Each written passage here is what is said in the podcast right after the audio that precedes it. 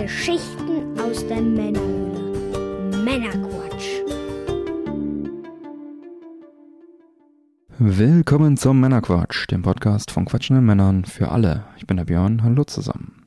Heute bringe ich euch wieder eine handverlesene Auswahl an Neuigkeiten und interessanten Themen, damit ihr informiert seid und mitreden könnt, ohne selber zu viel Zeit zu investieren. Und wenn euch das Ganze gefällt, abonniert den Podcast auch gerne. Heute in Folge 132 geht es unter anderem um Google Stadia vor dem Aus, Cuphead in der physischen Edition, Return of Monkey Island und einiges mehr. Und in der Pre- und Post-Show für die Unterstützer geht es unter anderem zusätzlich um Turrican Collectors Edition und Emojis. Los geht's. Ja, nochmal der Hinweis direkt zu Beginn. Die Sonderfolge zum Steam Deck ist jetzt für Unterstützer zeitexklusiv verfügbar und kommt dann demnächst auch für alle anderen. Ansonsten wieder der Dank an alle, die fleißig auf die Werbeanzeigen auf der Webseite männerquatsch.de geklickt haben. Vielen lieben Dank für eure Unterstützung. So, was gibt's noch? Ja, das Gewinnspiel läuft. Das Gamescom Gewinnspiel läuft noch bis zum 22.10. Und zwar einmal wieder auf Instagram. Da einfach den Anweisungen folgen oder auf der Webseite meinerquatsch.de auf den Gewinnspiel-Button drücken. Dort seht ihr auch die Anweisungen, wie ihr teilnehmen könnt. Und im Discord gibt es noch ein zweiten, zweites Gewinnpaket, dann exklusiv für die Unterstützer. Da könnt ihr, also da habt ihr dann noch eine zweite Chance. Unterstützer haben also quasi die doppelte Chance, sind äh, herzlich eingeladen, da zweimal teilzunehmen. Gut, ansonsten schaut euch das gerne mal an. Und bevor wir nun in die Sendung starten, was wird denn heute genossen?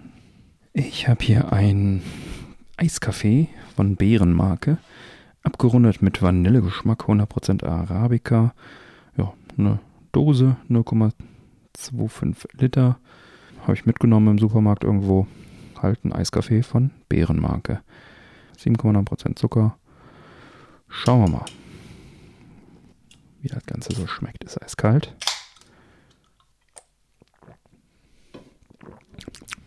Geht runter. Okay, dann legen wir mal los. Heute haben wir nicht ganz so viele News dabei, weil äh, nachher einiges an angespielt und Picks mit Manuel zusammen äh, dabei sein werden. Aber dennoch habe ich ein paar Sachen für euch mitgebracht. Ja, wir hatten schon das ein oder andere Mal drüber gesprochen, zuletzt in Folge 53. Cuphead, ein wunderbares 2D Jump and Run, so in einem klassischen Stil. Gibt auch eine Zeichentrickserie dazu.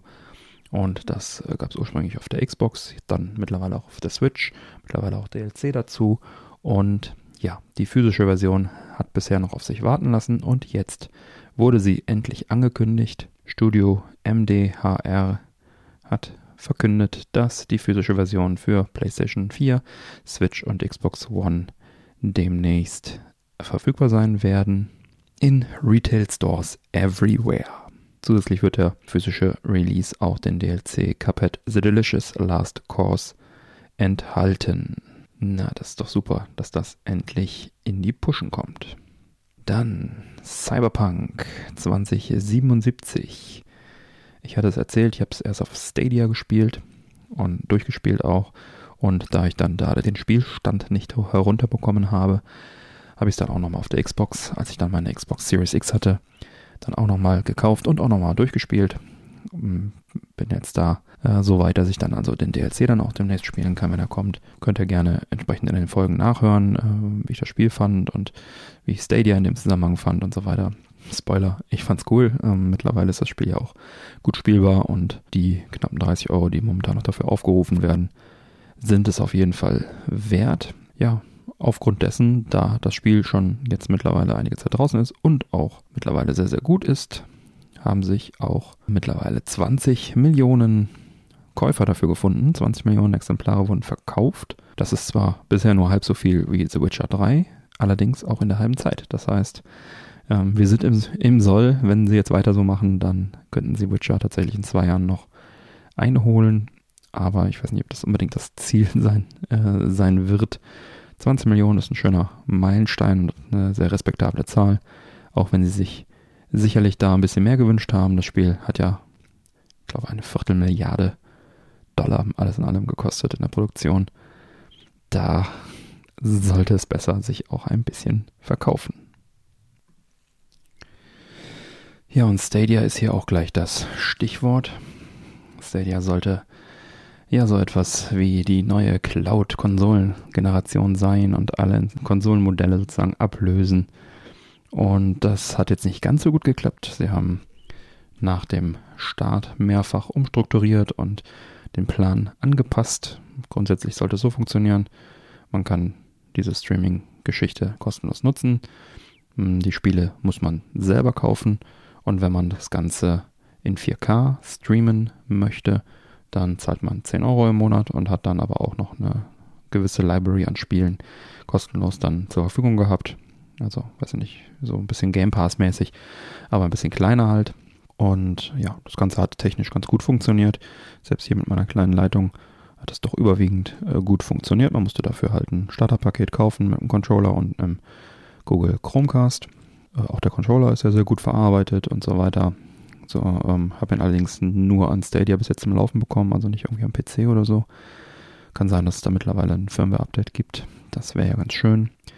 Ja, und jetzt haben sie gesagt, äh, war doch nicht so dolle, beziehungsweise haben sich nicht genug Leute gefunden, die das Ganze nutzen, um das halt äh, längerfristig laufen zu lassen. Und daher kündigte Google an, dass Stadia eingestellt wird zum 18. Januar 2023 wird das Ganze eingestellt. Bis dahin kann man auch noch das ganz normal nutzen als User und die Neukäufe von Spielen sind jetzt schon abgeschaltet. Es soll dann für alle Leute, die dort Geld gelassen haben für Spiele, über den Google Play Store soll es dann einen Refund geben. In welchem Umfang ist jetzt noch nicht genau klar. Theoretisch also das Geld, was ihr investiert habt in die Spiele dort, soll es zurückgeben. Das Blöde ist halt auch, dass die Safe Games alle da in der Google Cloud drin stecken und die nicht ohne weiteres exportiert werden können. Es gibt wohl eine Möglichkeit, eine nicht offizielle, nicht unterstützte Möglichkeit, wenn man über Google Takeout sich seine Daten irgendwie zieht von Google, die man dort irgendwie alle hinterlassen hat. Da sind wohl mitunter auch Safe Games dabei, aber ob die wirklich dabei sind und ob die dann funktionieren und ob man die da wirklich rauskriegt, das ist jetzt nicht klar.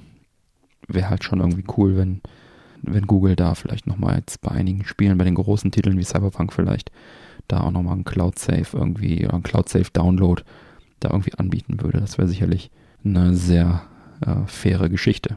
Und vielleicht auch den Controller so zu patchen, dass man den noch am PC einfach weiter benutzen kann. Das wäre eigentlich auch ziemlich fair. Schauen wir mal, was sie da noch genau machen, wie sie es dann abwickeln werden. Fest steht, das äh, Stadia-Experiment ist gescheitert. Google war ja sowieso noch nie für besonders hm, langen Atem bei solchen Testprojekten bekannt, was jetzt letztendlich vielleicht auch dazu geführt hat, dass viele Leute da eben nicht drauf aufgesprungen sind auf den Zug. Ich hätte mir auch gewünscht, dass es vielleicht ein bisschen langfristiger laufen würde. So habe ich mich dann auch relativ flott wieder davon verabschiedet, obwohl es eigentlich ein ganz nettes Konzept war, wenn auch viel zu kompliziert und mit vielen Fragezeichen und äh, vor allem wenig exklusiven Titeln. Die wurden ja auch relativ schnell dann sozusagen eingestellt. Schon irgendwie schade. Auf der anderen Seite ein schönes Experiment, schöne Erfahrungswerte haben sie rausgezogen. Die Technologie wird weiter existieren, soll dann zum Beispiel bei YouTube und bei diversen anderen ähm, Sachen weiter eingesetzt werden bei Google Play, AR für AR-Anwendungen und so weiter. Und mittlerweile gibt es ja auch andere Cloud-Streaming-Dienste oder Streaming-Services, die das ganze, das ganze Konzept sozusagen äh, weitertragen. Und ich denke, Game Streaming ist jetzt in der Welt und wird deswegen auch nicht wieder verschwinden. Die Technologie ist in Ordnung und es ist halt eine andere Art von, von Streaming. Also wenn zum Beispiel die Next-Gen-Sachen von PlayStation, von Sony auch in der Cloud alle verfügbar wären, sowas wie God of War direkt und sowas, würde ich tatsächlich auch darüber nachdenken, das Ganze zu unterstützen. Es braucht, glaube ich, für den Erfolg eines solchen Services eine, ein klares Geschäftsmodell, weil das hat, glaube ich, viele bei Stadia abgeschreckt. Und das äh, lässt mich jetzt auch gerade bei Sony hm, außen vor. Da gibt es ja diverse Sachen, PS Now oder wie sie es jetzt auch immer nennen, aber es ist einfach so kompliziert und so komplex und so verstrickt und ja, und das bekommt ihr und das nicht und das ist eine HD und das nicht und das kurz und dann wieder nicht und da hat Microsoft schon die Nase vorn mit ihren klaren Aussagen. Sie haben einfach ihren Cloud-Service und sie sagen, hey, du zahlst und du kriegst die Spiele, die drin sind, kostenlos dann fertig. Einmal zahlen, dann spielen. Kein, nicht so viele Wenn und Abers, wie es jetzt dann Sony oder so hat oder auch Stadia jetzt hatte. Mit, äh, du zahlst, du kriegst ein paar Spiele, aber ein paar musst du auch kaufen und auch nur 4K, wenn du gekauft hast. Und wenn du nicht mehr zahlst, kannst du die behalten, aber eben dann nicht mehr in 4K spielen. Und das schon, da muss man schon, das muss man schon wollen. Und naja. Deswegen, äh, vielleicht kommt da ja noch mal irgendwann etwas oder Sony baut äh, oder Microsoft baut weiter aus. Das wäre doch ganz schön. Gut. Stadia. Gut, bevor wir dann jetzt rüber zu den Picks und zu dem angespielt Berichten äh, gehen, klären wir doch mal eben, wie schmeckt uns denn diese Eiskaffee Bärenmarke? Ich nehme nochmal einen Schluck. Hm, ist ganz angenehm. Hm. Schmeckt so ein bisschen wie. Ja, gibt es ja viele diese kalte Kaffee, Eiskaffee-Dinger. Aber der, der, schmeckt mir ganz gut. Also ist einer der besseren. Bin jetzt eh nicht so ein Riesenfan davon. Ja, ist ja viel, einfach viel Milch und bisschen Kaffeegeschmack. Kann man machen. Ist okay. wahrscheinlich viel zu teuer, als dass man sich den regelmäßig mitnehmen könnte. Ich weiß den Preis aber jetzt auch nicht mehr. Wie auch immer. Gut, dann kommen wir jetzt zu angespielt, beziehungsweise den Picks. Und dafür habe ich wieder den lieben Manuel an der Strippe. Hallo Manuel. Hi Björn, hallo an alle da draußen. Schön wieder hier zu sein. Ja, schön, dass du da bist. Herzlich willkommen. Du hast etwas angespielt, also wir haben beide etwas angespielt. Du hast es länger gespielt als ich. Es geht um Return to Monkey Island, den neuen Monkey Island Teil von Ron Gilbert und Dave Grossman, also den Originalschöpfern von Teil 1 und 2. Und ja, ist jetzt erschienen am 19. September 2022 für PC, Plattformen und Switch. Und wir haben beide die PC-Version gespielt, du auch, richtig?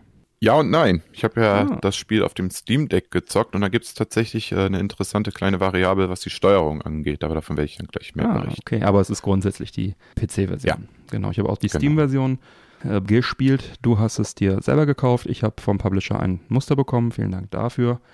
Ja, Monkey Island, die Reihe hat Klassikpotenzial, ein Kulturgut. In den 90er Jahren gab es da die zwei berühmten Teile, also Teil 1 und 2, auf Amiga sogar noch und PC und dann auch diverse Umsetzungen noch. Ja, dann gab es noch diverse Fortsetzungen, die dann aber eben nicht mehr von Ron Gilbert und Dave Crossman waren. Die sind halt jetzt erst wieder zu der Serie zurückgekehrt. Der Ron Gilbert hat das ja schon seit Jahren versucht, angeteasert, dass er da Bock drauf hätte, wieder ein neues Monkey Island zu machen und hat auch regelmäßig so ähm, ja, Aprilscherze und solche Sachen darüber gemacht. Und bis dieses Jahr wieder ein Aprilscherz kam, am 1. April kam die Ankündigung, hey, läuft. Und es stellte sich raus, das war diesmal kein Aprilscherz. Denn er hatte es tatsächlich geschafft, in Zusammenarbeit mit dem Publisher Devolver Digital und Lucasfilm Games dann äh, das Ganze jetzt zu veröffentlichen, im September schon. Also es ging ja dann auch relativ schnell von April, vom Announcement sozusagen, dass tatsächlich da was in Arbeit ist, dann bis jetzt September, wo es dann rausgekommen ist.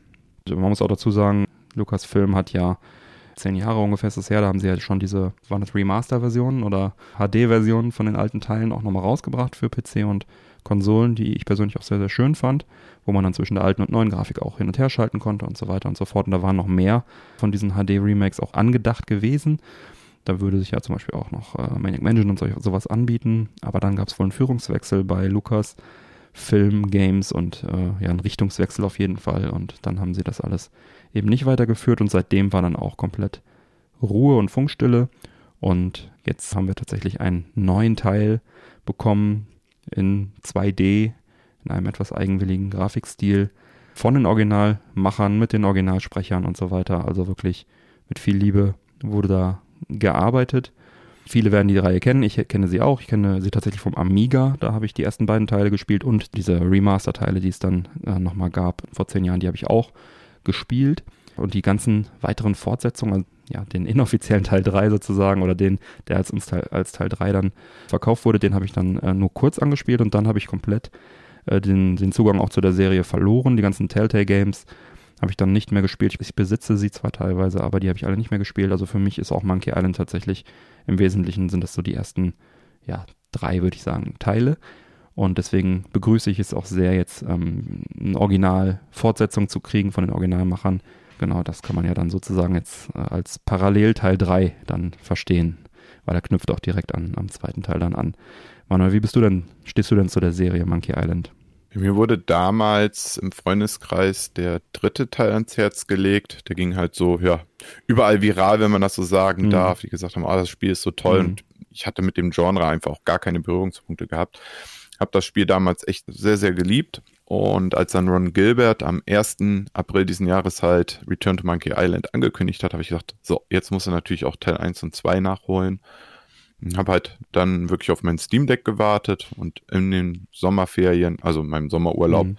da konnte ich dann Teil 1 und Teil 2 in deinen vorhin genannten, ja, Neuauflagen ja. halt auch durchspielen. Also ich habe dann cool. auch bewusst nicht den alten Grafikstil gewählt, weil ja. ich da auch einfach keine Berührungspunkte ja. zu habe. Und habe die dann halt in der neuen Optik sehr genossen. Schön. Und konnte mich jetzt halt auf dieses Re Release besonders freuen. Mhm. Merkwürdig war ja, dass es an dem an einem Montag erschienen ist, das Spiel. Weißt du, warum mhm. das an dem Montag erschienen ist? Ja, das war der Talk Like a Pirate Day. genau, richtig, total witzig. Ah, ja. Ich habe das erstmal gar nicht gecheckt, weil mhm. Montag ist natürlich ein sehr merkwürdiger Release-Tag, ja. ne? aber das war ja sehr passend, sehr witzig. Also fand ich einfach auch schön. Ich finde eh schön, dass die dann ähm, entgegen aller Branchenkonventionen, weißt du, hey, wir, wir machen es als April-Scherz, ne? Also das ist ja, ja, relativ kurz, um Hype aufzubauen, hätten sie es eigentlich auf der letzten E3 ankündigen müssen, weißt du, so äh, die 20, äh, was haben wir denn, 2021, ne? So, und dann langsam den Hype aufbauen und so weiter. Und nee, die wollten es als April-Scherz machen, zack, ne? Super Sache, hat's gezündet, haben sie, sind sich äh, ihrer Linie treu geblieben sozusagen. Und so ähnlich war das dann wahrscheinlich auch mit dem Release-Date, ne? Die haben gesagt, so, da gibt's keinen vertun. Das wird am Talk Like a Pirate Day gemacht. Finde ich gut. Ja, auf jeden Fall bin ich montags morgens aufgestanden, habe das Steam Deck angemacht und ich konnte das Spiel nicht runterladen. Mhm. Ich sag, was ist denn jetzt los? Und habe dann in einer WhatsApp-Gruppe nachgefragt bei einigen Leuten mhm. und die haben das dann ebenfalls bestätigt, bis wir dann herausgefunden haben, oh, der Release ist auch mit einer Uhrzeit versehen. Sprich, es kam dann wohl weltweit zum selben Zeitpunkt mhm. raus. Man konnte das Spiel dann dementsprechend erst nachmittags, nachmittags runterladen. Ja. ja, fand ich ein bisschen ärgerlich, aber ja. gut. Dadurch wird man ja auch schlauer. Also so Thema digital ist auch mhm. nicht immer alles vom Vorteil. Ne? Ich dachte, es gäbe sowas wie ein Preload. Ja. Nö, ist aber nicht. Ja, okay, war ja nicht so groß, ging ja relativ zügig zum Runterladen. Ja. Ja, dann konnte ich relativ schnell das Spiel auch starten. Und das Interessante war, dass auf dem Steam Deck halt direkt auch ein Controller-Layout angezeigt wurde, und mhm. zwar mit einem Xbox-Controller. Mhm. Und man konnte auch ein, das Layout eines Nintendo Switch-Controllers anwählen und auch das Layout eines PlayStation-Controllers mhm. anwählen. Warum auch immer. Wurde so angezeigt. Und dann habe ich das Spiel gestartet und was mir ein bisschen merkwürdig vorkam, ich konnte halt die Spielfigur direkt steuern. Also es war da nicht das klassische Point-and-Click, dass man ne, was angeklickt hat und der Charakter läuft dann da auch hin, sondern ich konnte den Charakter direkt bewegen. Und das fand ich sehr befremdlich. Ich habe auch erstmal, ich sag mal, die ersten 20 Minuten so gespielt. Da habe ich gesagt, ist das jetzt die offizielle Steuerung? Kann doch nicht sein. Mhm. Und dann kannst du ja bei dem Steam Deck auf einen Community-Tab zurückgreifen, wo dann auch schon User die Steuerung dann umgemodelt haben in ein klassisches äh, Point-and-Click-Overlay für das Steam Deck und zack, bumm, konnte ich es auch ganz klassisch, ja, per Maus oder per Trackpad dann halt auch steuern und alles anklicken mhm. wie gehabt. Und das fand ich halt eigentlich sehr schön, dass du halt auf dem Steam Deck direkt beide Steuerungsmöglichkeiten mitbekommst. Mhm. Weil die Controller-Steuerung ist natürlich der Nintendo Switch-Version zu schulden. Ne? Mhm. Da haben sie es natürlich dann auch dementsprechend für die Nintendo Switch optimiert und dann halt weniger klassisch gelassen, sondern eher ja eine neuere Steuerung angegeben. Ja. Ja, die, die ganz klassische Version ist ja dann mit Maus, ne, so wie es halt früher war. Aber mittlerweile, genau. ich glaube, das geht auch ganz gut mit dem Controller. Ja, geht tatsächlich ganz gut, aber der Nachteil war halt auch gleichzeitig, dass bei dem Controller-Layout dir auch Interaktionen in der Spielwelt auch angezeigt wurden. Und das nimmt dir ja so ein bisschen den Spaß ja auch weg, die Sachen zu entdecken. Das Ach, fand das ich sehr, sehr nervig. Okay. Hm. Ja, das, das wurde dann so Form von Kreisen wurde ja, dir das angezeigt das hat mir dann überhaupt gar nicht gefallen. Ja, am Rechner ich konnte auch nicht sehen, ob man das ausschalten konnte. Ja. Das kann man bestimmt in den Einstellungen einstellen. Also beim Rechner musst du dafür die Tab-Taste drücken. Mhm. Ich mache es aber eigentlich sehr viel, weil ich das eben sehen will. Deswegen wahrscheinlich kann man es nee. irgendwo einstellen. In dem Fall glaube ich schon, dass das beabsichtigt war, weil du ja halt den Spielcharakter direkt steuerst und mhm. dann leichter die Gegenstände halt erkennen kannst. Mhm ja, das Ganze vereinfacht das Ganze auch. Und ich denke mal, das war auch der Hintergrund, dass die halt die Steuerung auch bewusst auch ein bisschen vereinfacht haben. Weil ich konnte das erst durch das neue Community Layout, da hat sich auch das Menü sich auch ein bisschen auch erst geändert. Mhm. Naja. Also war ganz interessant. Mhm. Naja, auf jeden Fall habe ich dann die klassische Point-and-Click-Steuerung gewählt und konnte dann halt per Trackpad mhm. halt, wie ich auch die beiden mhm. Teile zuvor auch gespielt ja, habe, halt genau. bewegen und die Sachen halt anladen, klicken. Sehr schön. Ja, was soll ich sagen? Der Teil knüpft quasi an den Vorgänger an, an Teil 2. Ja, ja. Greift das Ende halt auch schön auf. Ja, ja, das ist jetzt auch und, der Teil, wo äh, ich noch mitreden kann, weil ich habe es, wie gesagt, auch nur eine Stunde jetzt tatsächlich äh, gespielt. Ja. Aus äh, verschiedenen Gründen. Hatte dann ein paar technische Probleme, dann konnte ich nicht vor Aufzeichnung länger spielen. Genau, das fand ich halt auch so, super witzig, dass man da als äh, jemand, der den zweiten Teil kennt, äh, direkt daran anknüpfend weiterspielt. Das ist, äh, fand ich echt schön gemacht. Ja, wie war das? Die Fans mussten 31 Jahre drauf warten, ich nur ein paar Wochen jetzt. Ja, ja genau. Ja, aber in dem Sinne kam ich jetzt auch sofort rein ins Spiel. Also mhm. irgendwie hatte ich so das Gefühl, ja, du spielst wirklich Monkey Island, ne? Der ganze ja. Charme wird aufgegriffen. Klar, du hast diesen neuen Grafikstil. Ja. Ich musste mich kurz dran gewöhnen. Aber als man dann halt gemerkt hat, wie die dann auch mit den Animationen und so spielen, ne? ja. ne, wenn die auch Sachen so ranzoomen ja. oder so, also da, da merkt man einfach, steckt so viel Herzblut dahinter ja. und da, dann freundet man sich auch mit diesem ungewöhnlichen Stil auch ganz schnell an. Ja, das ist richtig. Also ich fand den auch von Screenshots und Videos war ich jetzt nicht so begeistert davon. Jetzt nach kürzester Zeit hat man sich wirklich dran gewöhnt und der ist halt echt mit viel Liebe gemacht. Also das Environment hätte man auf jeden Fall so machen können. Also finde ich sehr, sehr gut so gemacht. Die Charaktere selber finde ich teilweise halt nicht ganz so hübsch. Also äh, gerade den äh, Guybrush Threepwood, da der mit seiner langen komischen Nase da, das, das stört mich schon so ein bisschen. Das finde ich nicht sehr hübsch, äh, weil er halt sehr schön gepixelt war, war früher immer. Aber grundsätzlich finde ich den Grafikstil nicht schlecht, nicht schlimm. Also geht schon. Also die ganze Umgebungsgrafik finde ich sehr schön so, aber die Charaktere selber gewöhnungsbedürftig, aber absolut in Ordnung, ja. Aber es sticht jetzt auch wirklich auch hervor. Ne? Also ja. dieser Stil ist jetzt unverkennbar. Egal, wo du jetzt einen Screenshot siehst, du ja. weißt, es ist jetzt Return to Monkey Island. Es ist entweder Return to Monkey Island oder wie hieß dieses Spiel auf der, auf der Playstation Guacamole? dieses mit dem komischen Wrestler. Gu Ach, okay. Guacamele. Ja. Das war auch so ähnlich ja. vom Stil. Aber tatsächlich. Ach, okay, ja. wusste ich gar nicht. Ja, aber es ist, es ist schon sehr, sehr gut wiedererkennbar. Schön. Und vor allen Dingen hilft es ja auch, dass man ja auch wieder die Orte besucht aus den Vorgängerteilen. Ja. Ne? Zumindest die, die man in der ersten Stunde sehen kann. Ne? Es ist, man kennt es halt alles. Und technisch auch nichts auszusetzen. Also ich finde es eigentlich schön, super animiert, hast du schon gesagt, die Animationen sind großartig. Und äh, man merkt halt, dass sie halt noch eine, eine Engine in der Tasche hatten. Also die Thimbleweed Park Engine haben sie dafür weiterentwickelt, dass sie da einfach eine sehr, sehr gute Grundlage hatten und das Ganze dann weiter ausbauen konnten. Das ist schon, schon echt schön. Ein wichtiges Feature finde ich persönlich die To-Do-List, die mhm. du aufrufen kannst, damit du weißt, was gerade so zu tun ist. Falls mhm. du mal das Spiel längere Zeit pausierst, finde ich einfach sehr, sehr hilfreich. Mhm. Und auch das Hinweisbuch ist sehr, sehr ja. hilfreich. Also quasi, ich selber habe den schweren Modus ausgewählt, mhm. was ja dann auch schwierigere Rätsel auch mhm. beinhalten soll. Aber irgendwann verlässt einem ja doch vielleicht mal die Geduld mhm. und man hat vielleicht keine Lust, da stundenlang auch nur nach einem Weg zu suchen. Und dann kann man wirklich die Hinweise nutzen und die Hinweise sind auch erstmal sehr dezent. Ne? Ja. Manchmal wird erstmal nur ein Anstoß gegeben. Genau. Sprich vielleicht mal einen gewissen Charakter an. Genau, also man bekommt relativ am Anfang innerhalb der ersten Spielstunde tatsächlich dieses Hinweisbuch, was man dann befragen kann. Genau. Und das finde ich sehr, sehr angenehm und macht es eigentlich auch für jeden sehr einsteigerfreundlich. Mhm. Und da kann dann jeder für sich entscheiden, wie lange und wie geduldig mhm. er ist oder wie viele Hinweise er auch. Das fand ich auch bei den Neuauflagen von den alten Spielen so gut, dass man ja. beim äh, iPhone war so, man musste das iPhone schütteln, dann hat man einen Tipp bekommen und auf den Konsolen-Versionen cool. gab es auch irgendwelche Knöpfe, die man dann gedrückt hat, dass man dann Hinweise bekommen hat. Das finde ich sehr, sehr schön, weil die Spiele sind halt super witzig, super schön inszeniert, haben auch eine schöne Geschichte mit vielen Wendungen. Und wenn es an einem blöden Rätsel hängt, dann äh, ist das nicht mehr so wie zu Amiga-Zeiten, wo man dann wochenlang sich auf dem Schulhof darüber ausgetauscht hat. Heute will man das doch ein bisschen flotter und wenn es geht, ohne googeln, rausfinden und das finde ich dann einen guten Service. Man muss es ja nicht benutzen, wenn man nicht will, aber wenn man eben keine Geduld, keine Zeit, keine Lust hat, dann kann man es einfach benutzen. Das finde ich einen, einen sehr schönen Service. Und äh, manchmal sind die Rätsel auch nicht gerade so offensichtlich logisch aufgebaut. Ja. Also damals war es ja noch schlimmer als heute. Heute sollte man zumindest meinen, achtet man da etwas mehr mhm. drauf. Bisher fand ich vieles plausibel. Ich habe das Hinweisbuch einmal tatsächlich genutzt, um nochmal so einen kleinen Anstoß zu bekommen.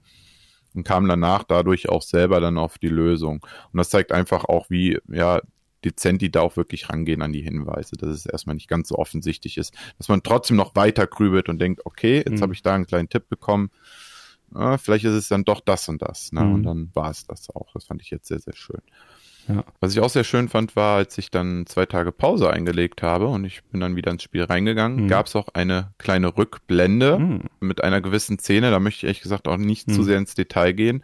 Aber auf jeden Fall wurde man dann gefragt, ja, soll ich dir nochmal erzählen, was zuletzt passiert ist? Ja. Also quasi eine kleine Rückblende cool. von das, dem, was in dem Spiel passiert ist. Das, das gibt's ja auch so hilfreich. Das ist super hilfreich. Das gibt's ja auch am Anfang, das haben wir gar nicht erzählt, bevor man das Spiel startet, kann man sich ja sozusagen die ersten beiden Teile auch nochmal erzählen lassen anhand von so einem Fotoalbum, wo ähm, Guybrush das dann sozusagen erzählt, mündlich, wie da die grobe Story war.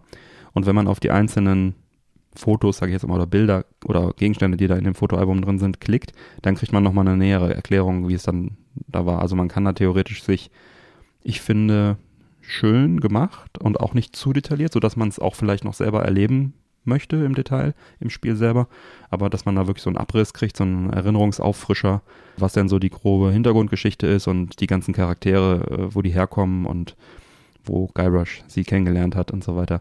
Das hilft schon sehr wenn man jetzt da so ganz neu drin ist und keinen Bock hat, die alten Dinger nochmal nachzuholen. Das fand ich äh, schön gemacht. Schönes Detail. Ja.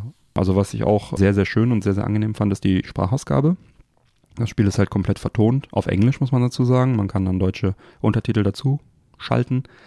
Äh, für mich persönlich ist es absolut ausreichend. Ich finde es sogar sehr cool, wenn man es auf Englisch mit deutschen Untertiteln spielt, weil man die brillante Sprachausgabe bekommt, den teilweise brillanten englischen Wortwitz bekommt aber dazu eine deutsche Übersetzung, die einem dann auch nochmal, was die Rätsel angeht, dann klar macht, was man denn tun muss und was denn jetzt genau gemeint ist. Also dass man dann bestimmte Worte, die man vielleicht nicht sofort versteht, im Englischen dann auch trotzdem äh, so auf die Weise mitbekommt. Das finde ich sehr gelungen, alles in allem. Die Musik natürlich auch wieder fantastisch, ne? wenn man das erste Mal dann auf Mealy Island ist, relativ am Anfang, dann dieser, dieser Aufmacher kommt, der Titelbildschirm und die klassische Monkey Island Musik.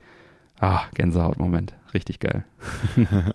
Was ja. auch sehr positiv hervorzuheben ist, dass Ron Gilbert auch Teil 3 nicht komplett ignoriert, sondern sogar auf das Spiel ja. eingeht. Also es wird da einen Charakter geben, den man erst im dritten Teil kennenlernt und der wurde auch in Return to Monkey Island verarbeitet. Ist auch das übrigens, finde ich auch so fantastisch. Genau, in dieser Zusammenfassung, in diesem Fotoalbum werden auch tatsächlich nicht nur die ersten beiden Teile zusammengefasst. Das ist auch nochmal dazu zu sagen. Ja, dann, Manuel, hat es dir denn Spaß gemacht? Es macht mir noch Spaß. Ich bin ja noch mittendrin. Ich bin ja so, ich schätze mal so Mitte Kapitel 2. Ich habe schon ein paar Stunden auf dem Buckel. Ich weiß mhm. gar nicht, wie viele Kapitel das Spiel hat. Möchte ich auch nicht wissen. Ich will es mhm. einfach nur genießen. Ja. Und äh, positiv hervorzuheben ist auch der Preis. Also das Spiel selber hat mich jetzt 22,99 Euro mhm. bei Steam gekostet. Wie teuer ist es auf der Nintendo Switch ist, weiß ich nicht. Ich denke mal, der auch kostet genauso viel. 20 Euro, ja. Und mein größter Wunsch wäre halt irgendwann mal noch eine physische Version in das Händen zu halten. Am schön. liebsten mit allen Teilen, mhm. weil ich besitze tatsächlich keinen dieser Spiele meiner Sammlung. Mhm. Limited Run Games hat ja mal vor einiger Zeit so eine geniale Collectors Edition herausgebracht, mhm. wo ja alle Teile zumindest auf dem USB-Stick vorhanden mhm. waren. Ich habe sie mir damals nicht gekauft. Mhm. Ich bereue es ein klein wenig heute, allerdings die war auch so schweineteuer mhm. gewesen.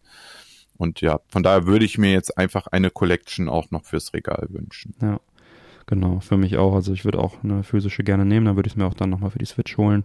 Mir hat es auch viel Spaß gemacht. Ich habe jetzt nicht so viel gespielt wie du. Ich habe jetzt tatsächlich etwas über eine Stunde nur drin. Wie gesagt, geplant war mehr. Es hat jetzt leider aus diversen Gründen nicht geklappt.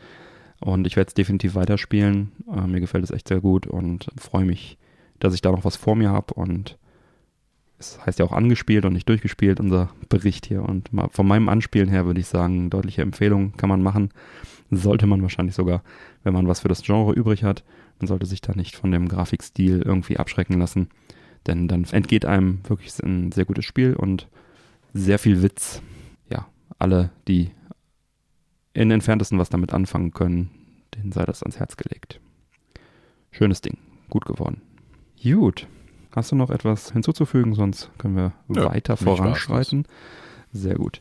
Du hast mir im Vorfeld erzählt, du hast auch Metal Hell Singer angespielt. Vielleicht magst du da noch ganz kurz was drüber erzählen. Genau, auf das Spiel wurde ich ja aufmerksam, besonders durch die Gamescom, mhm. durch dieses ganz tolle Konzert, was ja dann in einer der Hallen stattgefunden hat. Mhm. Und tatsächlich gibt es auf Steam eine Demo, die man kostenlos anspielen kann. Finde ich ja fantastisch, mhm. dass es überhaupt generell wieder so vermehrt mhm. jetzt auch Demos gibt. Ja, ganz blöd gesagt, es ist ein Spiel, das so ein bisschen an Doom oder Doom Eternal mhm. erinnert, so vom, vom Grafikstil her, mhm. weil man halt auch in der Hölle absteigt und halt ja aus der Ego-Perspektive schön rumballert. Mhm. Allerdings gibt's halt hier einen Twist, dass man halt äh, ja ein gewisses Rhythmusgefühl mitbringen sollte. Ja, stimmt, das habe ich gelesen, ja. Und zwar, ja, muss man rhythmisch schießen. Das funktioniert in dem so, dass du eigentlich um einen Cursor ja, sag ich mal, ähm, zwei Dreiecke hast, die da mhm. sich immer in die Mitte zubewegen, die dir halt so ein bisschen den Takt vorgeben. Mhm. Und in dem Sinne läuft halt im Hintergrund erstmal eine dezente Metal-Musik mhm. von diversen Artists, die ja die Songs extra für das mhm. Spiel geschrieben haben.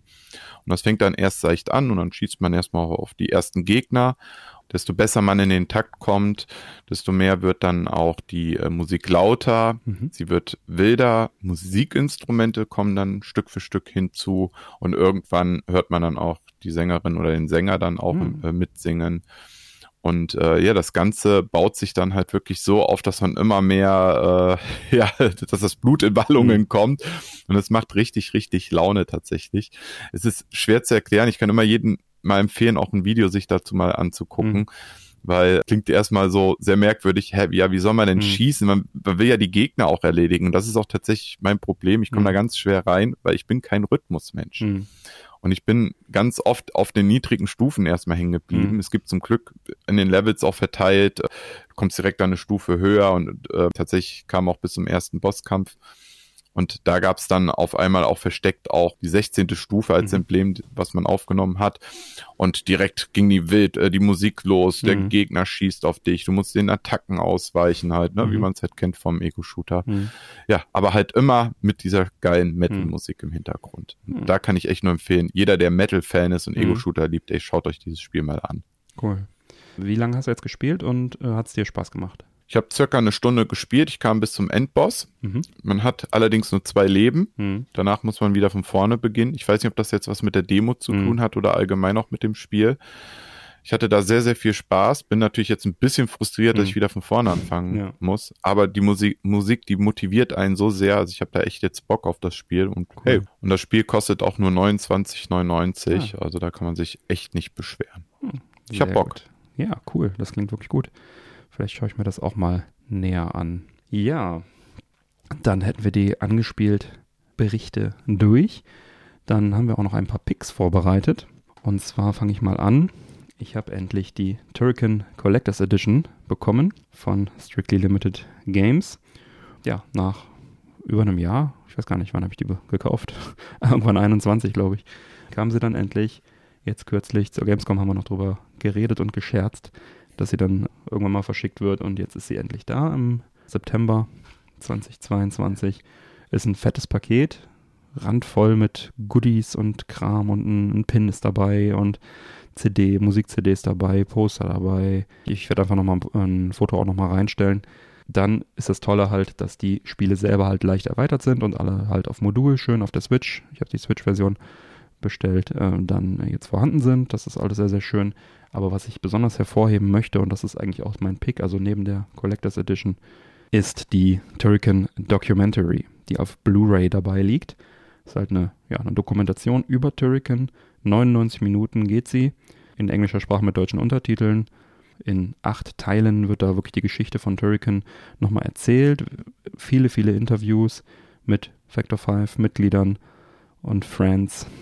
Erstmal der Prolog überhaupt, wie das wie Team so zustande kam, dann Turrican 1 und 2 ausführlich besprochen, dann Super Turrican, Mega Turrican nochmal ausführlich besprochen, Turrican 3, Super Turrican 2 und dann auch noch über The Lost Prototypes geht es dann noch weiter, wie es also hätte weitergehen können, wo also wirklich schon auch Prototypen für ein 3D Turrican mehrfach erstellt und verworfen wurden und aus welchen Gründen das so war Und im Epilog geht es dann auch nochmal weiter. Und später gibt es sogar noch eine, eine Longplay äh, der verschiedenen Teile, wo man dann auch nochmal Gameplay sieht. Wirklich ganz fantastisch. Also das, da habe ich auch noch einiges dazugelernt und da quatschen sie wirklich äh, Insiderwissen raus aus dem Nähkästchen. Raten sie dort noch einige interessante Details. Viele Fotos und Videos auch von damals sind eingebunden im Hintergrund. Ähm, also wirklich eine ganz, ganz tolle Sache. Ich weiß nicht, ob man diese Disc einzeln erwerben kann. In den Interviews der Gamescom Retro, die, ja, der Schnitt zieht sich leider etwas, das ist über vier Stunden Material, demnächst dann auch endlich erscheinen werden. Dort hat uns Factor 5 ja verraten, dass diese Dokumentation irgendwann auch auf YouTube landen soll, mit einigem zeitlichen Abstand. Spätestens dann, wenn ich es mitbekomme, sage ich auch gerne nochmal Bescheid. Solltet ihr die auf jeden Fall euch mal anschauen. Das ist wirklich ein Highlight für mich. Das hat mir richtig gut gefallen. Diese Blu-ray wird einen Ehrenplatz bekommen bei mir. Genau. Und ansonsten die Collectors Edition natürlich auch trotzdem sehr, sehr schön. Einziger Wermutstropfen war, dass die äh, Umverpackung, also die kommt in so einen großen Pappkarton und da drin ist dann die Collectors Edition Verpackung und die hatte einige Bestoßungen, also an drei mhm. Ecken leider. Ne? Also kommt flammneu vom Hersteller. Man musste über ein Jahr, wahrscheinlich noch länger drauf warten und dann hat man solche Bestoßungen da dran. Ne? Und ich habe dann den Support angeschrieben, die haben auch sofort angeboten, das auszutauschen oder ein Refund von, ich weiß nicht, 10% oder was ich da. Dann habe ich dann angenommen den Refund, weil äh, ich wollte jetzt nicht nochmal zwei Jahre warten, bis ich irgendwann mal vielleicht ein Replacement kriege. Da traue ich deren Logistik noch nicht so weit, dass das irgendwie Sinn macht und ja, es ist nicht, es ist nicht so dramatisch, man sieht es nicht sofort, aber es ist halt, wenn man weiß, dass es da ist, ne, du kennst das, dann nervt es schon ein bisschen, wenn man, vor allem wenn man so lange gewartet hat. Aber ansonsten ist es wirklich eine sehr, sehr schöne Collectors Edition geworden, auf die sich eigentlich das Warten schon gelohnt hat. Zumal es Retro-Inhalte also sind, die nicht weglaufen. Also wenn ich das jetzt so höre, stößt mich das echt sauer auf, weil ich jetzt echt denke, ja, tut mir leid, wenn ich das mal so sagen muss, ja, aber es ist doch jetzt echt ein Publisher, der das extra für die Sammler ja. macht. Ja. ja. Und es war ja echt in, in dem Männerquatsch-Podcast zu, zu Gamescom, wo du das Interview geführt hast. Ja, ich fand das so toll, dass sie da wirklich so offen waren und auch mhm. erzählt haben, ne, wieso dauert das jetzt so lange und alles, ne? Ja. Warum lohnt es sich trotzdem da in den Store einzukaufen? Warum passiert denn jetzt sowas? Also Pakete gut zu verpacken ist so einfach eigentlich. Nee, das ist ne? nicht im Versand passiert, das muss das während des Lagerns dieser Umverpackung irgendwann passiert sein. Das ist halt diese, sind diese, diese Klappboxen, ne? Ja. War also wirklich, die war astrein verpackt. Auch die Papp-Umverpackung, die große, ist tadellos. Ist halt so eine schwarze Pappbox, wo Turrican draufsteht, die klappst du auf. Da drin ist dann nochmal eine zweite aufklappbare Collectors Edition Schachtel und die ist halt bestoßen und die ist halt auch voll bedruckt und schon Teil der, des eigentlichen, der eigentlichen Collection. Okay. Na, das muss also schon irgendwann, nachdem die das produziert hatten, haben die das irgendwo zwischengelagert und dabei muss das passiert sein. Oder vielleicht schon in der Fabrik bei der Produktion, das ist dann nicht nochmal kontrolliert worden, wie auch immer. Also es ist nicht während des Versands passiert. Ah, okay. Ach, ärgerlich, ja. ey, schade. Ja gut, aber immerhin gab es ja dann Lösungsmöglichkeiten. Ja, genau, also nicht immer ganz wichtig. Wir haben ja das auch freigestellt, ne? also ich hätte auch Rabatt auf einen zukünftigen Titel haben können oder äh, ah, okay. oder ja. das oder halt ein äh, Replacement. Wobei, wie gesagt, ich wollte jetzt nicht da nochmal ein halbes Jahr warten.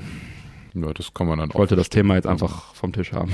Das kann ich verstehen. Ja, ja gut, dann drücke ich mal die Daumen, dass es dann für alle anderen das Ganze dann auch auf YouTube veröffentlicht wird, die Dokumentation. Das wäre ja fantastisch. Ja.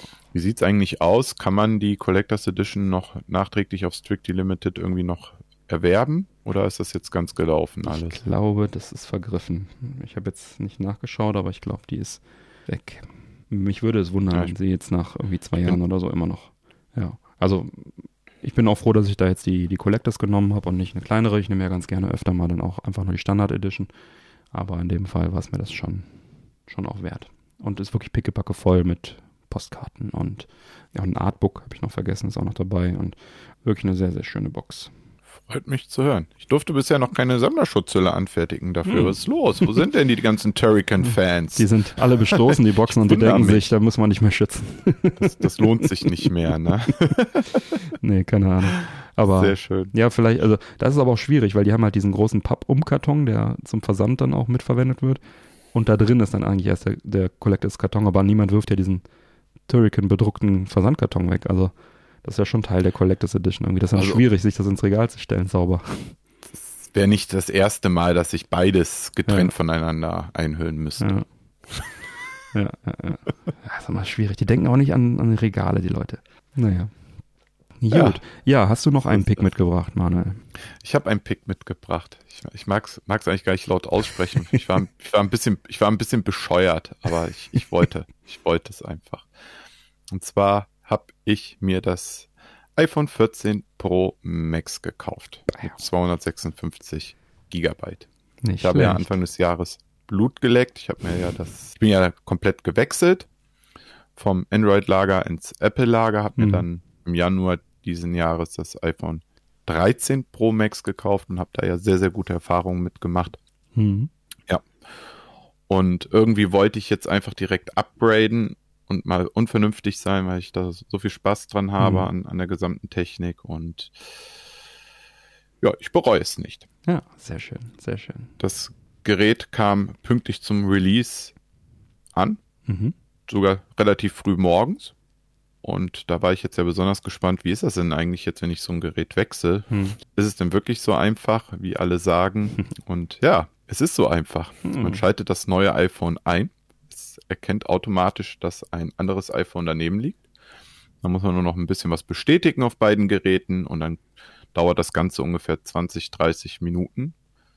Ja, und dann sieht eigentlich das neue iPhone fast so aus wie das alte iPhone. Und das wiederum von, Software, fand, von der Software her zumindest. Von, genau, von der Software her, genau. Danke. Ja. Ja, aber auch optisch, ne? Ja. Optisch hat sich ja, ah, ja, nicht so viel getan äh, an dem Gerät, aber da komme ich gleich nochmal. Aber das hat auch zu. nichts damit zu tun, dass du so überspielt hast. Das ist optisch. Nein, genau. Ja, das, das wäre es doch. Transformiert sich. Genau. Ja.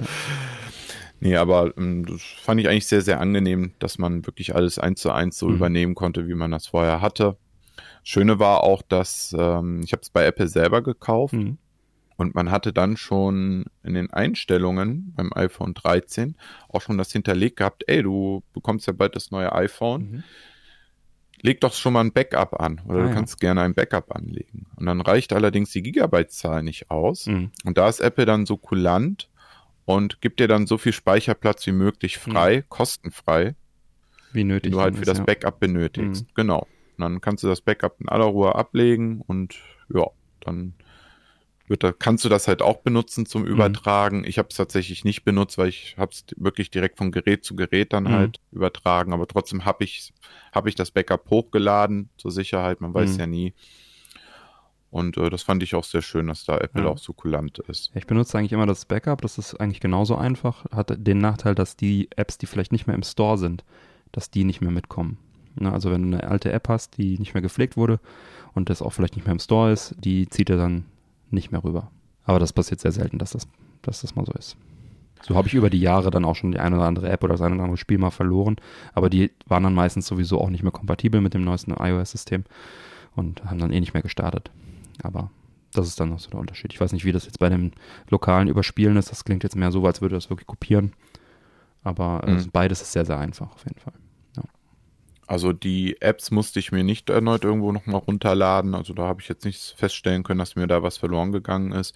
Das Einzige, was man halt bedenken muss, ist halt, wenn man jetzt die Banking-Apps halt benutzt, dass man ja. da gegebenenfalls wieder reingehen muss, ne? wie zum genau. Beispiel, äh, wenn man eine TAN-App hat ja, ja, oder so, dass man natürlich die Geräte wieder neu registriert, dass man kurz die Kreditkarten auch wieder neu registriert, weil die sind natürlich an, an dem Chip von dem vorherigen Gerät gekoppelt und, und das muss jetzt quasi wieder entkoppelt werden und dann kommen die auf die internen Chips von dem neuen Gerät. Ne? Daran sind die ja geknüpft.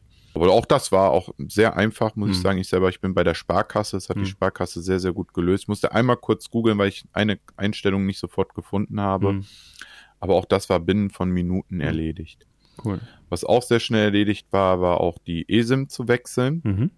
Das war ja dann für mich ja auch Neuland, weil ich benutze ja zwei SIM-Karten, mhm. eine physische SIM-Karte und eine eSIM-Karte von zwei verschiedenen Anbietern. In dem Fall war die eSIM von Kongstar und auch da hat es ausgereicht, dass man sich kurz anmeldet bei Kongstar. Ich bin dann in den Live-Chat reingegangen. Da gibt es eine digitale mhm. Warteschlange. Nach 15 Minuten war ich dran. Mhm. Und die haben mir sehr nett dann weitergeholfen. Und nach circa 30 Minuten konnte ich dann auch die neue eSIM-Karte auch auf dem iPhone aktivieren. Mhm. Und okay. ja, damit war dann auch der Wechsel schon schnell vollzogen. Ah, ja. Wie ist das mit den ja, so äh, E-Sims und wenn du äh, zwei Sims drin hast, kommen dann von beiden Telefonnummern die Anrufe permanent durch oder muss man die aktiv auswählen, die SIM? Das legst du fest in den Einstellungen. Also du kannst halt sagen, wenn du generell äh, worüber du telefonieren hm. möchtest. Da kannst du halt einen Schwerpunkt legen. Ja, aber du, also ist es denn ja. so, äh, dass es sein kann, dass wenn jetzt, du hast jetzt meine Kongstar-Nummer zum Beispiel äh, und mhm. keine Ahnung, meine Mutter hat meine andere Nummer und äh, kann es sein, dass einer von euch mich nicht erreicht oder kommen diese Anrufe permanent rein? Die Anrufe kommen durch. Anrufe kommen immer das durch und dann ist es halt, du ja. musst selber festlegen, wie deine Ausgangsnummer sozusagen sein soll, ja?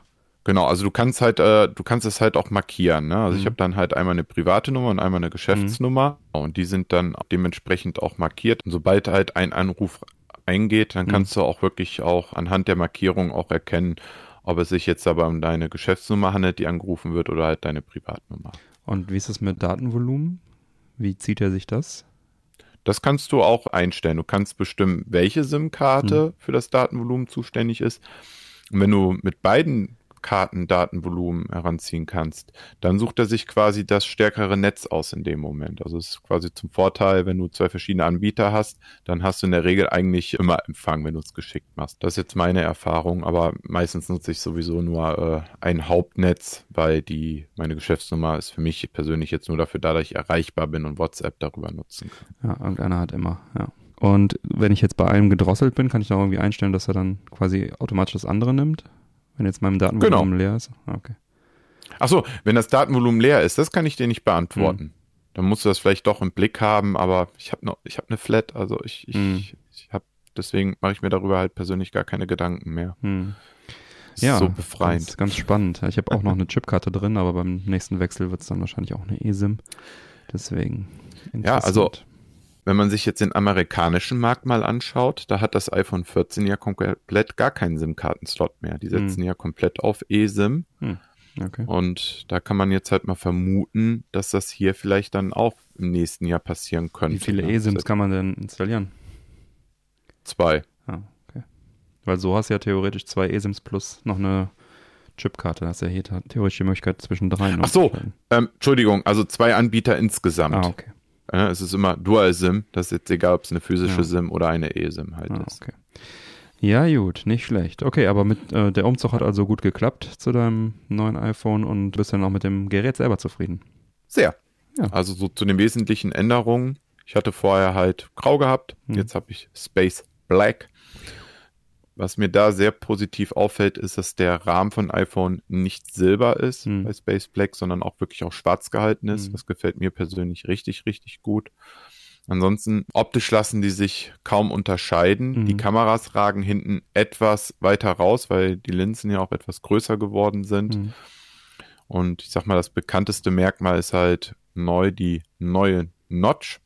Die mhm. Notch ist in Anführungsstrichen kleiner geworden, aber sie ist halt immer noch da. Mhm. Und es ist keine Notch, wie man es vielleicht von diversen Android-Geräten kennt, dass es sich dabei nur noch um ein Loch handelt, wo die Kamera durchguckt, sondern es ist, handelt sich hierbei immer noch um eine etwas breitere Notch, weil ja auch die Sensoren vorne dran sind, die um, ja für die Gesichtserkennung die, genau, zuständig also sind.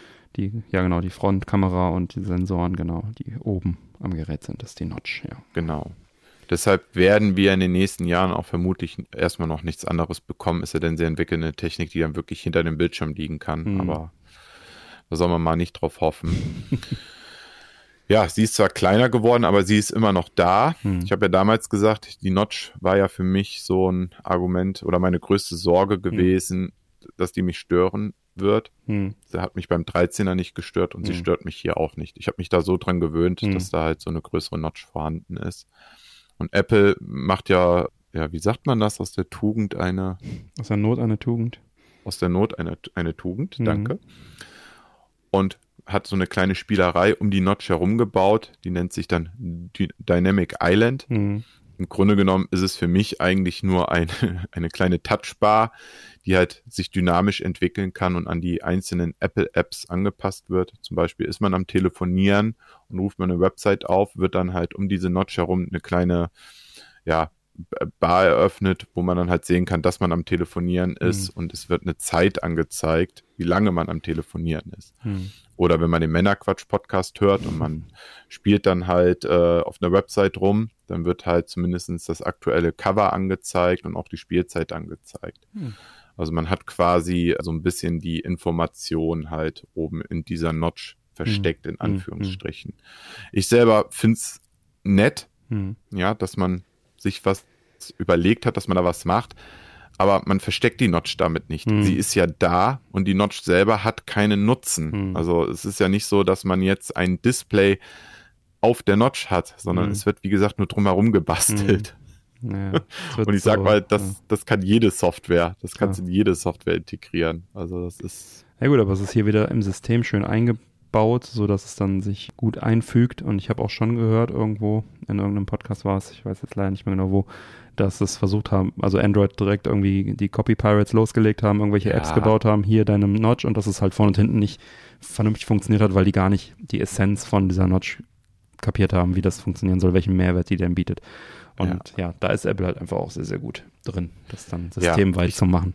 Ich sag mal so, die Notch ist im Grunde genommen nichts anderes als irgendeine Menüleiste. Punkt. Genau. Die sich dynamisch bewegen kann. Und ja. Menüleisten, die kannst du immer einbauen. Ja, und, ja. und, natürlich das, was man jetzt im Netz gesehen hat, die Leute, die es nachgemacht haben, das ging ja jetzt alles auf die Schnelle. Wenn mhm. du es mhm. wolltest, könntest du es auch vernünftig ins System integrieren.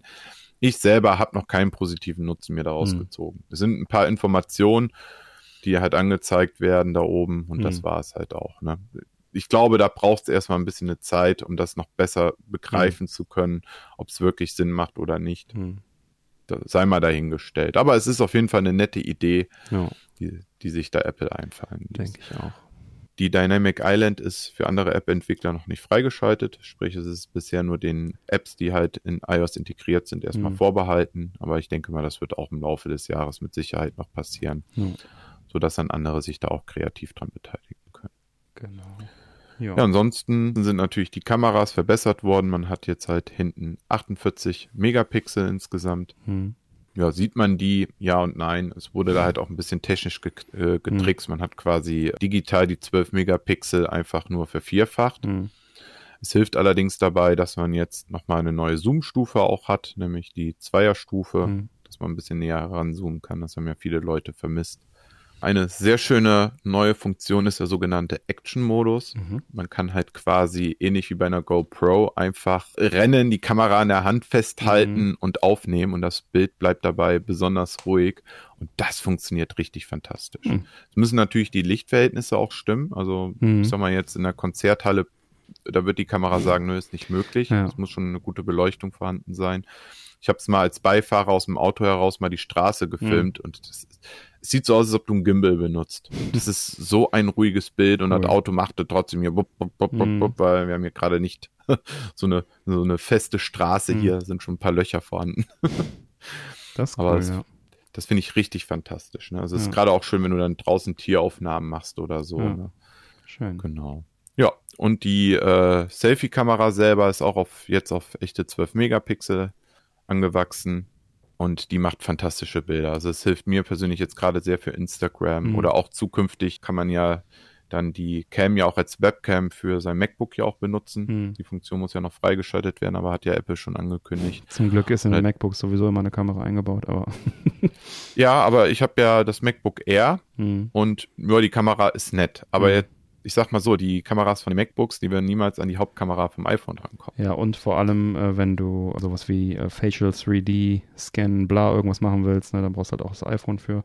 Der kann ja auch Tiefeninformationen und so weiter scannen. Ja. Das ist ja dann vielleicht auch eine schöne Spielerei für, das, keine Ahnung, ja, das Metaverse ich finde das sehr gut, dass diese Möglichkeit irgendwann jetzt demnächst freigeschaltet werden kann, weil bei meinem MacBook Air gibt es keine Gesichtserkennung. Da läuft mhm. ja alles noch über einen Fingerabdrucksensor. Mhm. Und wenn man iPhone-Nutzer ist und das tagtäglich hat und man setzt sich dann mal ans MacBook, dann mhm. ärgert man sich schon, wenn man immer noch ein Passwort eingeben muss oder mhm. sein, sein Fingerprint halt nutzt.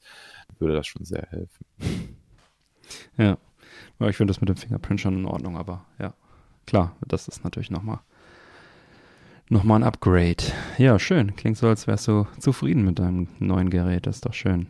Ja, ich bin sehr zufrieden. Ja. Viel mehr gibt es eigentlich nicht zu sagen, weil wer ein iPhone hat, der weiß, was man ja daran hat. Und äh, mhm. ja, ich wollte halt mal auch wissen, ob ich so ein Typ bin, der sich jetzt halt quasi jährlich sich das neue Modell holt oder doch wieder in zwei mhm. Jahresrhythmus zurückkehrt. Ich schau mal. Hm, ja, ich bin ja auch im Experiment gerade. Das zwei oder drei Jahre ist bei mir die Frage. Bis jetzt hatte ich mal zwei Jahre. Wollte mal gucken, ob ich nicht auch drei mit dem 13 Pro Max hinkomme. Einzige, was mir jetzt gerade noch ein bisschen da aufschüsst, ich habe tatsächlich geschafft, da einen kleinen Kratzer reinzukriegen in das Display. Und ein neues kostet über 300 Euro. Ähm, wenn ich das Ding jetzt wirklich noch zwei Jahre behalten will, dann werde ich das wohl investieren müssen. Ja gut, es war auch dumm, einen, äh, einen alten Herd mit einer Jogginghose und dem Telefon in der Hose auf den Knien eine Treppe runterzutragen. Da sind doch ein paar scharfe Kanten dran, die das Display dann in einem ungünstigen Winkel nicht ab kann. Gut, selbst, selbst verschuldet, also durch Benutzung ohne Panzerdings, normale Benutzung habe ich keine Kratzer reinbekommen. Das habe ich noch nicht geschafft in all den Jahren. Aber mit einem Herd auf den Knien, dann schon. Ja, ja, ja. Das sind immer so diese Kleinigkeiten ja. im Alltag. Ne? Genau, Kleinigkeiten. So ein Herd durch die Gegend ja. tragen, ja. ja. Ja, was ja für die iPhone-Nutzer jetzt auch neu ist, für mich ist es ein alter Tobak, ist das Always-On-Display. Mhm. Apple nutzt hier eine Technik, dass sie die Herzzahl quasi auf ein Herz runterschrauben mhm. und das Bild auch abdunkeln. Und dadurch kann halt die Uhrzeit weiterhin angezeigt werden. Also das Display bleibt wirklich immer an. Mhm. Es wird dir immer die Uhrzeit angezeigt. Wenn du möchtest, auch Benachrichtigungen, die reinkommen. Natürlich keine Inhalte, aber zumindest von wem oder mhm. von welcher App die Benachrichtigungen kommen. Und das ist in dem Fall schon hier auch neu, dass auch das Hintergrundbild auch angedeutet wird. Also mhm. auch das siehst du im Always-On-Display.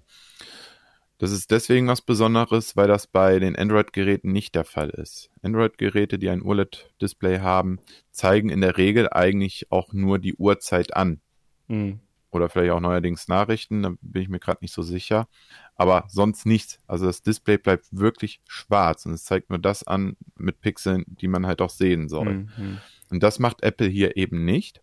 Die zeigen halt wirklich ein gesamtes Bild an. Das komplette Display ist quasi immer an. Und das führt allerdings auch leider, leider dazu, dass der Akkuverbrauch natürlich steigt. Und zwar bis zu 20 Prozent. Hm. Alleine dafür, dass das Display immer an ist, hm. wird einfach zu viel Akkuleistung meines Erachtens verbraucht. Naja, dann schaltet man es aus, oder? Geht auch. Und bestimmt. genau, die Funktion, also ich würde es jetzt echt empfehlen, Leute, schaltet es aus. Hm. Sei denn, man ist vielleicht Apple Watch-Nutzer. Hm. Da ist Apple sehr geschickt und man verlässt das Handy ab einem gewissen Radius. Hm dann schaltet sich der Display auch aus. Mhm. Weil dann wissen die, okay, der Nutzer ist ja gar nicht da, ah, ja. also brauchen wir auch nichts anzeigen. Ach, cool. Genauso ja, wie wenn das, das, Gerät auch sich nach Das sind so die kleinen Dinge, Apple Magic, ne? Ja, also denken. wirklich, ja. genau. Finde find ich fantastisch. Allerdings bin ich halt so ein Typ, ich habe halt das Gerät eigentlich meistens immer in meiner Nähe. Mhm. Deswegen, ja, habe ich mich jetzt auch wieder dazu entschieden, das Always-On-Display auszuschalten. Ehrlicherweise, Always ich habe es Always off, genau. Ich habe es vorher bei Samsung auch nie genutzt. Hm. Ja, ja wäre jetzt auch nichts, was mir fehlt oder was ich mich jetzt wünschen würde. Also mich würde es wahrscheinlich eher verwirren, wenn das die ganze Zeit an wäre, aber ich die ganze Zeit versuchen auszumachen. Gut. Ja. Kann man sich dran gewöhnen. Ja. aber man hat ja die Wahl, das ist ja das Schöne genau. daran. Gut, ja, schön. Dann vielen Dank, dass du das auch noch mit uns geteilt hast. Gerne. Dann ja, dann schreite ich jetzt mal zur Abmoderation. Alle Unterstützer bleiben nach dem Abspann noch dran, bekommen dann noch die exklusive Postshow mit weiteren Themen. Neue reguläre Folgen Männerquatsch erscheinen an jedem ersten und dritten Montag im Monat. Alle Links zur Sendung findet ihr auf unserer Webseite. Erfahrt außerdem auf männerquatsch.de im Bereich Unterstützung, wie ihr den Podcast am besten unterstützen könnt. Ich lade euch ein, dort zu schauen, was für euch dabei ist. Es gibt viele Möglichkeiten zu unterstützen. Zum Beispiel könnt ihr für eure Amazon-Einkäufe unsere Amazon-Links oder das Amazon-Suchfeld auf der Webseite nutzen oder regelmäßig auf die Werbeanzeigen klicken, die sich überall auf unserer Webseite befinden und die Angebote dahinter entdecken. Das bringt auf Dauer eine solide Unterstützung für uns, ganz ohne Geldeinsatz für euch. Klicken tut nicht weh, versucht's gleich mal. Vielen Dank für eure Unterstützung. Bleibt mir zu sagen, bitte empfehlt uns weiter. Vielen Dank für die Aufmerksamkeit. Auf Wiederhören und bis bald. Ciao. Macht es gut. Auf Wiederhören.